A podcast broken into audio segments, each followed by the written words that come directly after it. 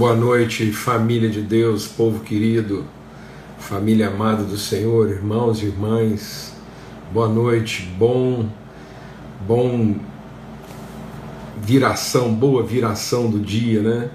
É, boa mesa, essa mesa preparada aí, que a gente possa estar vivendo mais essa viração do dia aí com fé, esperança, em nome de Cristo Jesus, o Senhor. Forte abraço aí alegria, esperança renovada no nosso coração, tantos desafios, tantos enfrentamentos, tanta comoção né, espiritual, tanta revolução emocional todos os dias.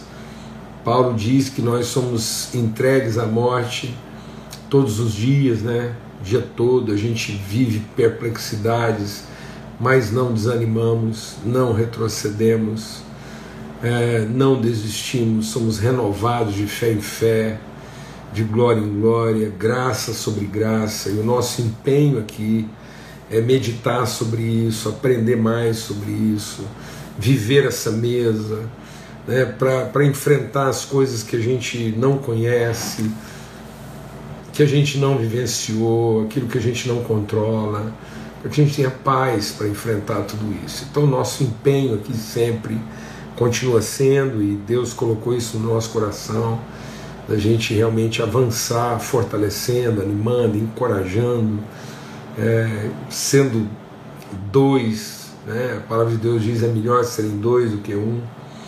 E porque quando um cai, o outro ajuda a levantar, então nós estamos aqui para ajudar uns aos outros, a levantarmos mãos cansadas, a endireitarmos joelhos trôpegos, fazemos veredas retas, rumos né, orientados para a nossa vida. Amém? É, então, assim, a gente está aqui nesse empenho, nessa disposição de coração e espírito, vivendo essa mesa e insistindo que você convide mais pessoas, que você compartilhe desse pão com mais gente, né? e, e a gente vivendo isso. É, muito daquilo que a gente tem compartilhado aqui é, é, é, é, uma, é um alimento produzido por todos, porque a gente acompanha os comentários, os testemunhos, vai vivenciando tudo isso. Então é um alimento preparado mesmo na comunhão. Né? Então é, é, uma, é algo construído a partir dessa relação. É nessa comunhão que Deus está revelando, ordenando bênção, vida para sempre. Amém? E com a participação de todos. Ontem está até ali ó, o bambuzinho toco cortado tá ali no canto.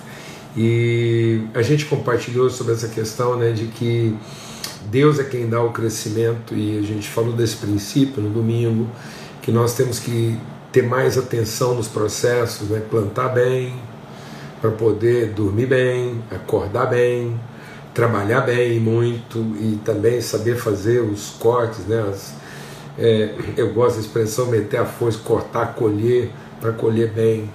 Então são, são é, a gente tem que entender os vários processos sem estarmos ansiosos né, quanto à, à natureza deles. Nós temos que ter convicção de natureza para termos atenção de processo, para podermos entender a pedagogia dos processos, sermos ensinados.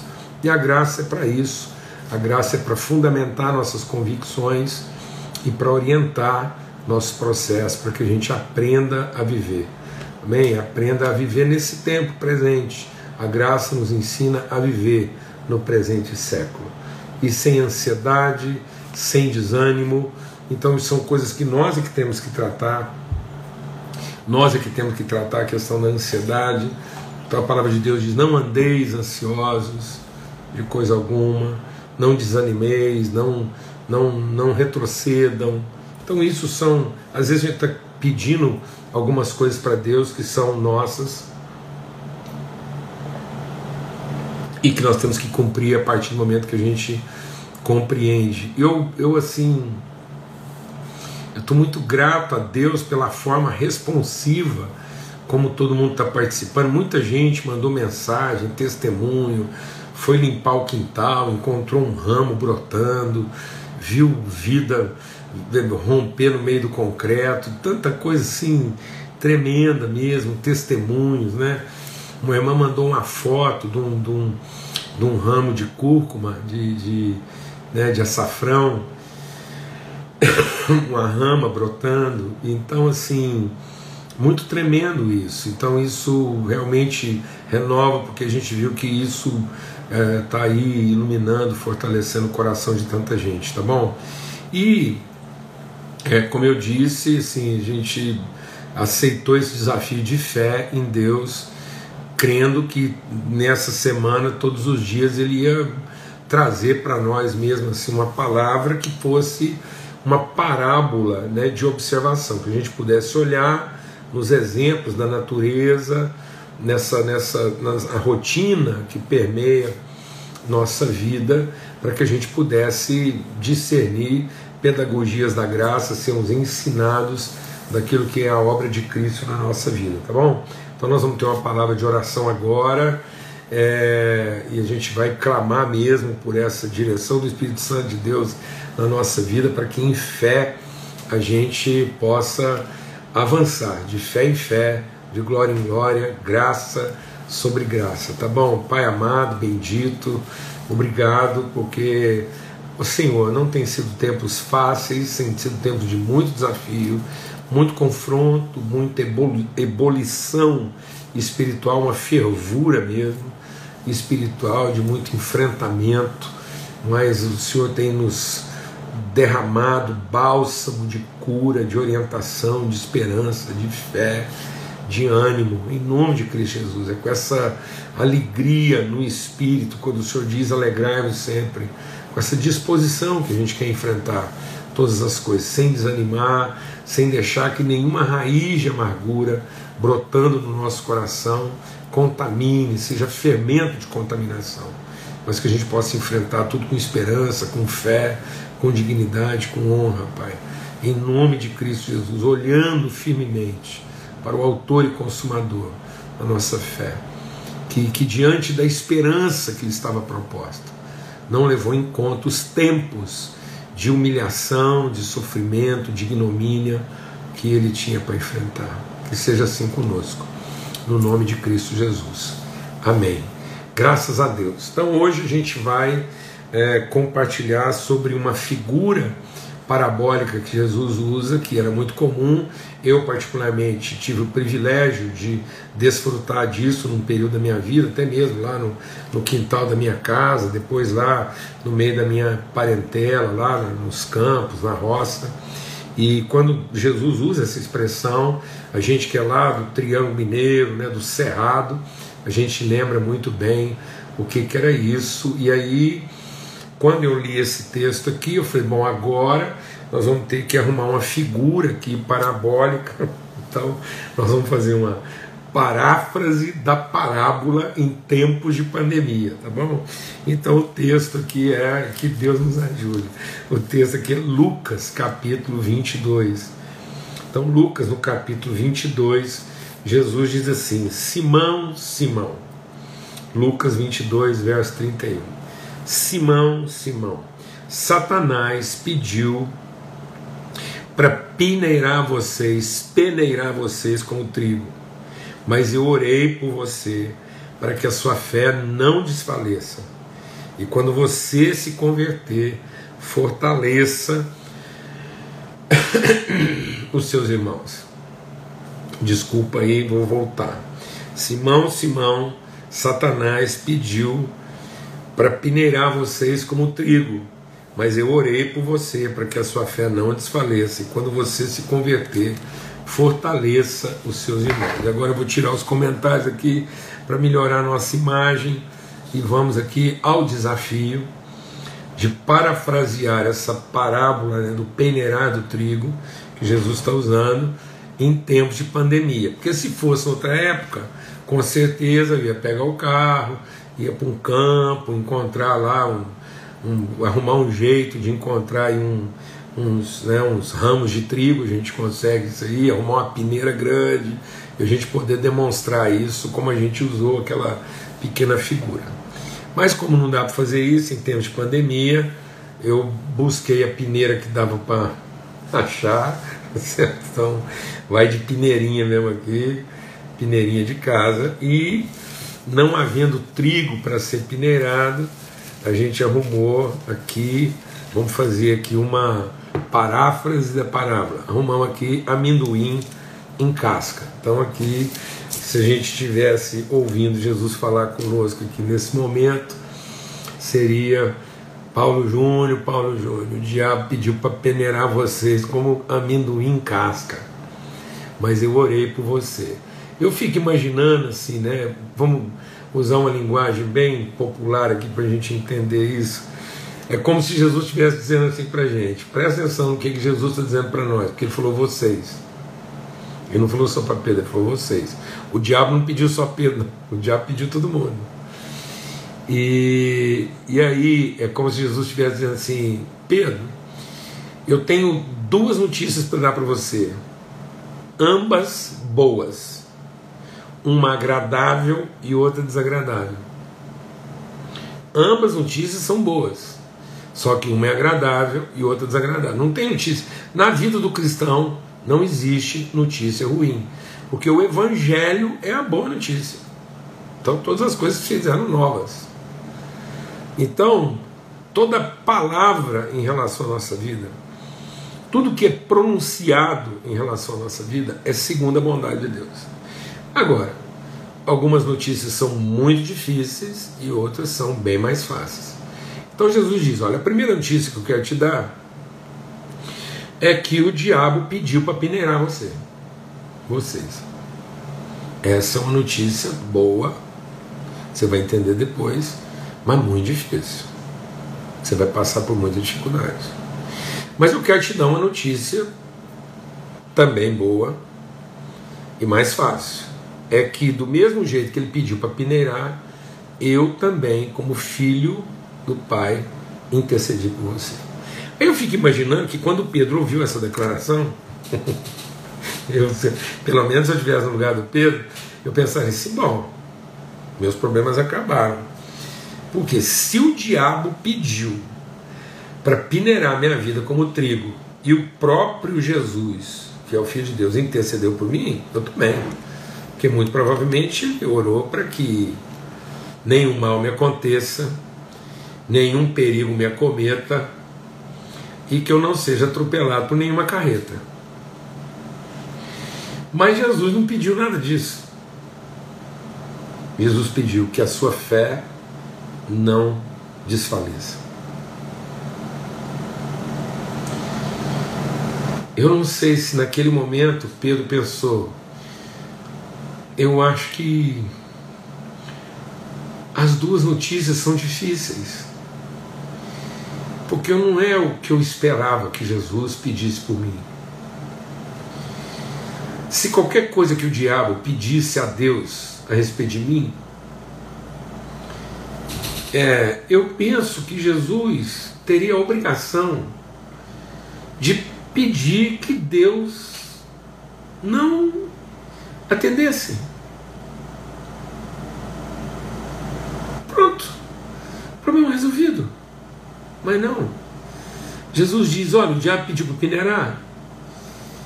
E eu pedi para que, quando isso acontecer, a sua fé não desfaleça.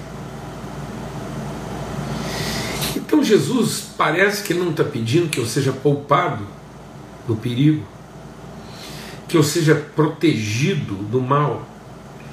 Então nós não vamos ser protegidos do mal, nós não vamos ser poupados do perigo.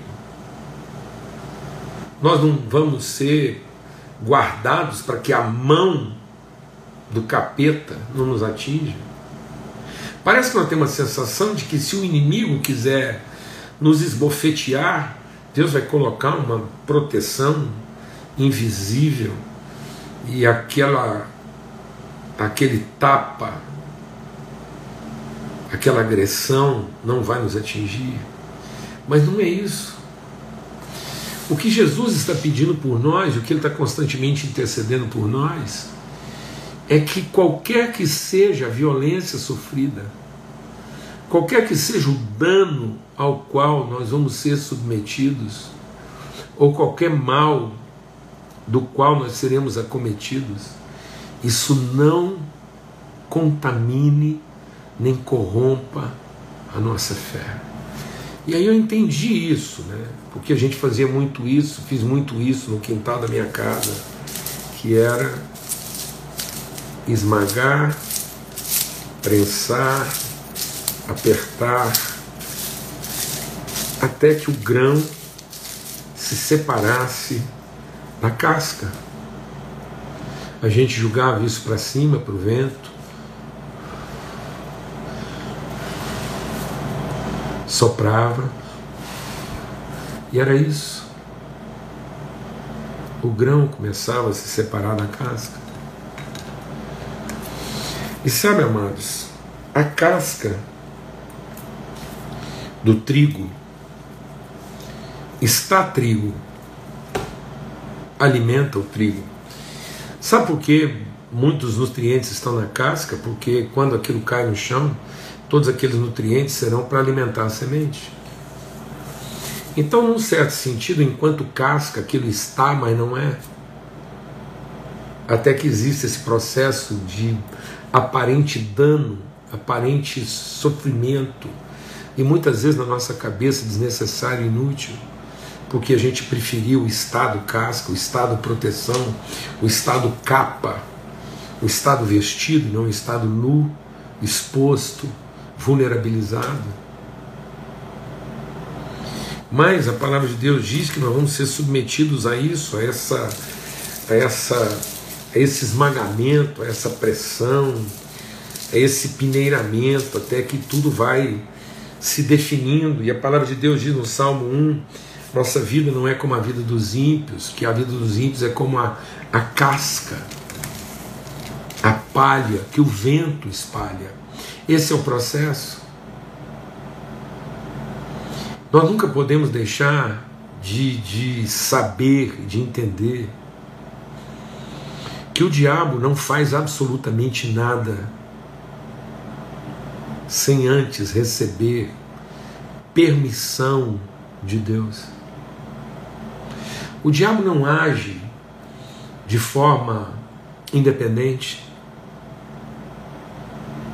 Ele é rebelde, ele é magoado, ele é ressentido, ele só tem planos de morte, mas não é a vontade dele que prevalece.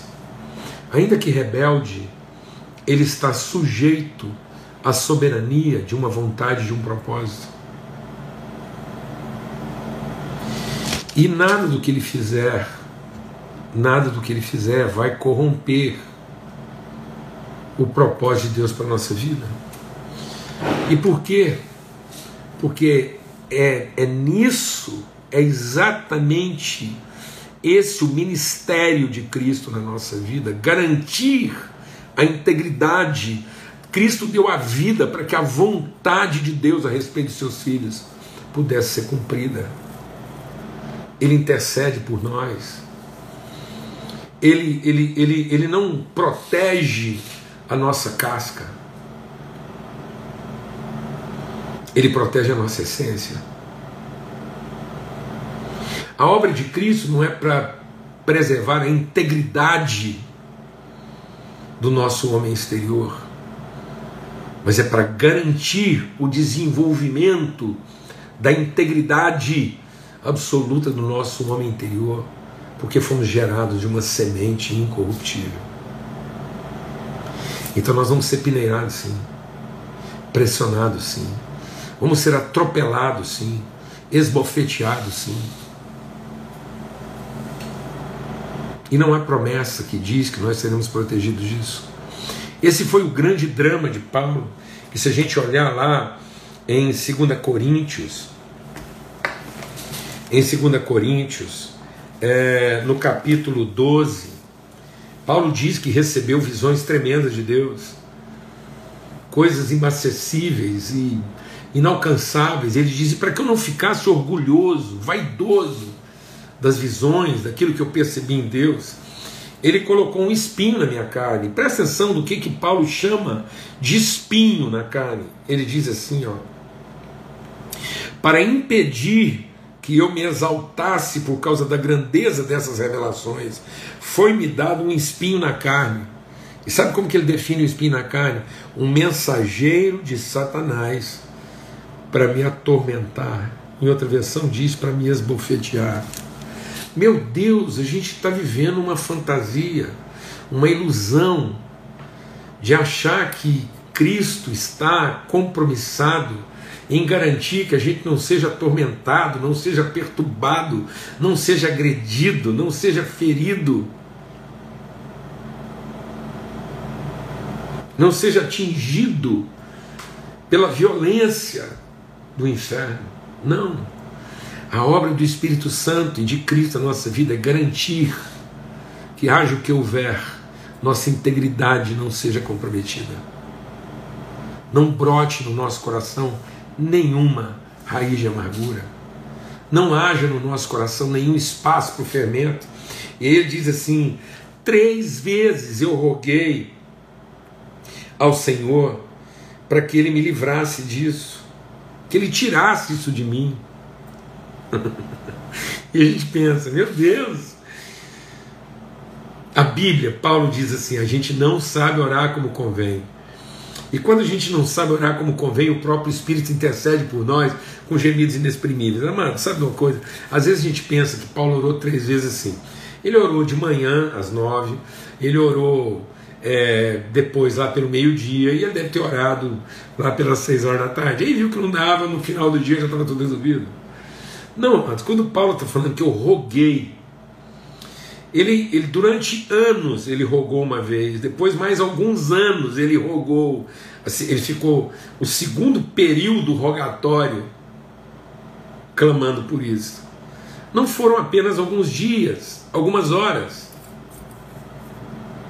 Foi um clamor de alma, o mais profundo do ser de Paulo. Acreditava piamente que Deus iria poupá-lo disso. E Deus finalmente diz para ele: Minha graça é suficiente para você, pois o meu poder na sua vida não se revela na sua força. Meu poder na sua vida se revela na sua fraqueza.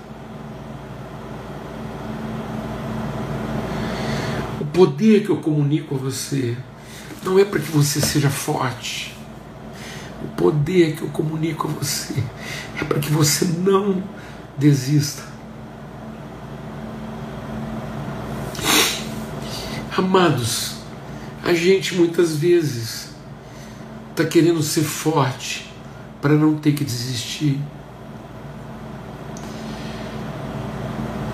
E Deus quer na verdade, nos ensinar a não desistir, mesmo que a gente se sinta fraco, para não continuar. O segredo não é ser forte o suficiente para não desistir. O segredo é não desistir, mesmo sabendo que não é forte o suficiente para continuar. Porque então a nossa confiança não estará na nossa força. Então, finalmente, a nossa absoluta confiança estará na graça, no favor, na bondade de Deus. Então teremos conhecido Deus na sua essência, que não é o seu poder, é a sua bondade. Então teremos vencido pela bondade e não pela força. Em nome de Cristo Jesus, o Senhor.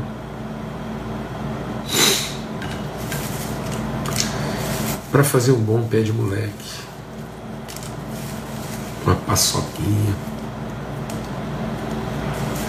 coisa bem mineira, um pé de moleque, uma rapadura boa, a cana foi moída, e o amendoim foi peneirado, como trigo até ficar só o grão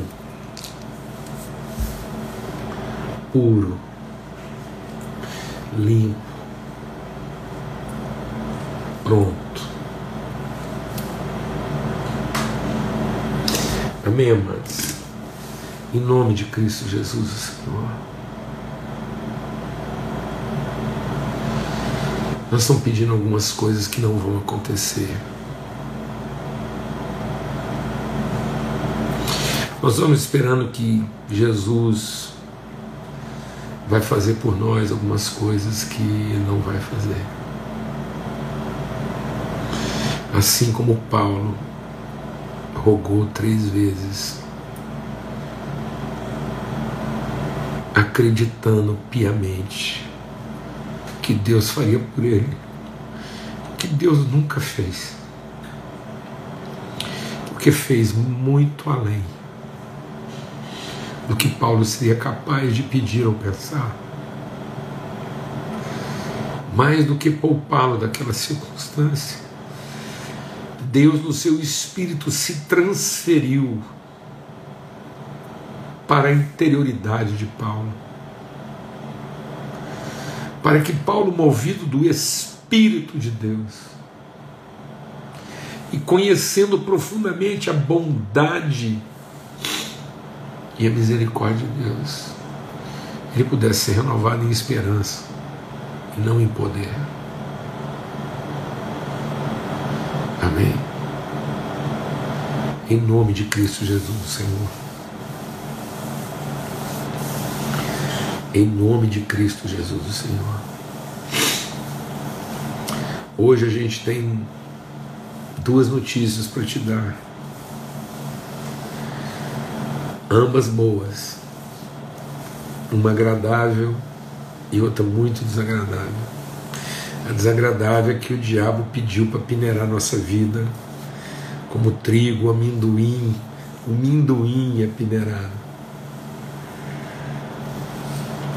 A notícia agradável é que Jesus intercedeu por nós, para que a nossa fé não desfaleça. Talvez se estivesse esperando que Jesus pedisse outra coisa. E quando ele diz que pediu apenas pela nossa fé, a gente pensa, bom, com um amigo desse, quem precisa de inimigo? Mas não é verdade. Amém, amados. Ele nos ama. E Ele quer nos libertar dessa expectativa de poder, para que a gente viva em perspectiva de graça. Amém. Porque é a graça que nos ensinará a viver. É de glória em glória e é graça sobre graça. Que o Senhor nos fortaleça no nosso homem interior, para que a gente não retroceda e para que o vento leve embora toda a palha, para que fique o essencial grão. No nome de Cristo Jesus, Senhor. Um forte abraço. Até amanhã e vamos continuar compartilhando essas imagens, essas figuras parabólicas, pedagógicas que o Senhor coloca diante de nós para que a gente seja fortalecido e renovado, tá bom? Um forte abraço para todos, fiquem em paz, um beijão, até mais.